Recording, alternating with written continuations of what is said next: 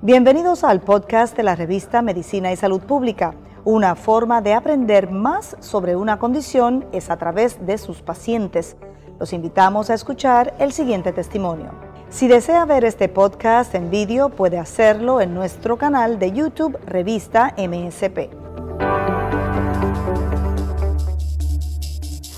Solo enterándome de la realidad mundial gracias a mi teléfono sin poder poner un pie en la calle. Para algunas empleadas domésticas internas en España, el confinamiento significó algo mucho peor, quedarse encerradas bajo llave. Nosotras tenemos un lema que dice trabajo de interna, esclavitud moderna. La periodista de la BBC, Jan Mackenzie, viajó a España para conocer sus historias. Spain has more domestic workers than any other country in Europe. It's a huge part of the culture. And because most of them live in the houses with their employers, they are just so vulnerable to exploitation and abuse. Durante la pandemia, a muchas se les prohibió salir de la casa o fueron echadas a la calle. Prácticamente me dijo que hasta venía de la prostitución, que nosotros, las personas, los emigrantes, eh, no servimos para nada, Isabela trabajaba como interna y ganaba unos 400 dólares al mes. A veces él compraba sus alimentos, pero él me decía que yo no podía, no podía eh, tomar esos alimentos. Por las noches solo me decía que tenía derecho a un café. Durante meses, Isabela tuvo que rechazar incluso solicitudes sexuales. Me decía que, primero, que le mostrara mis, mis senos, que le mostrara mi...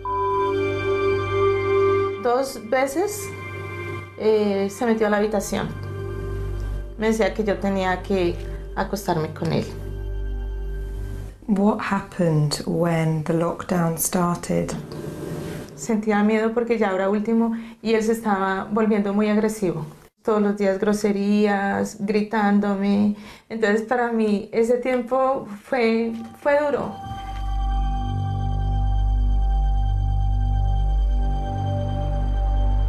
Pero son muchas las que siguen viviendo una pesadilla Escuchamos historias de mujeres que vivieron encarceladas en casa de sus empleadores desde el inicio de la pandemia.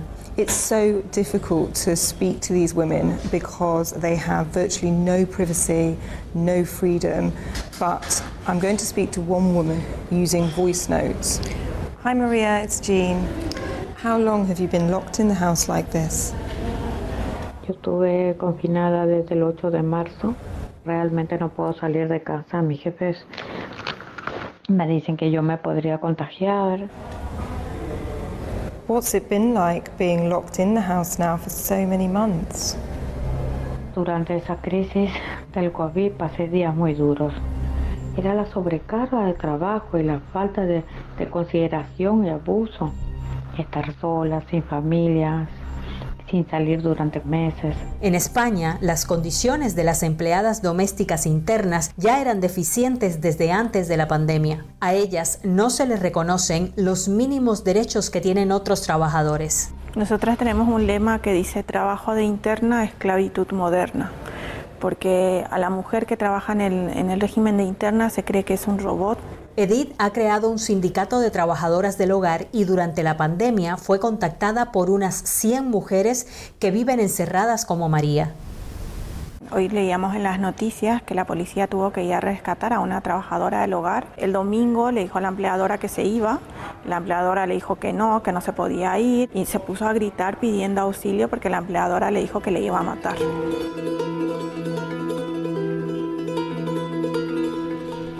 Yo en este momento estoy aquí eh, esperando para recibir una ayuda del Banco de Alimentos. Gloria llegó desde Colombia en busca de trabajo. Fue despedida al final del primer confinamiento. Y es que los trabajadores extranjeros corren más riesgos. Tienen que trabajar en España durante tres años antes de que puedan establecerse legalmente. Pero durante ese periodo pueden ser deportados.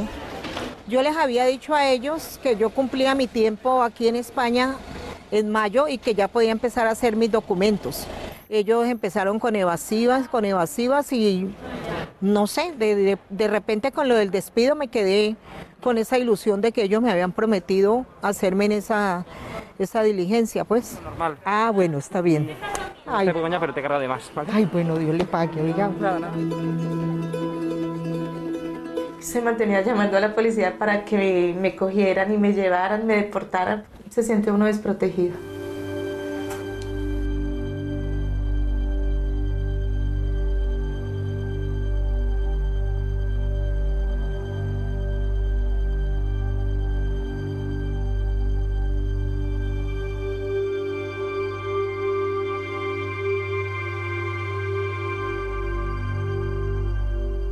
Nosotros somos seres humanos que merecemos respeto.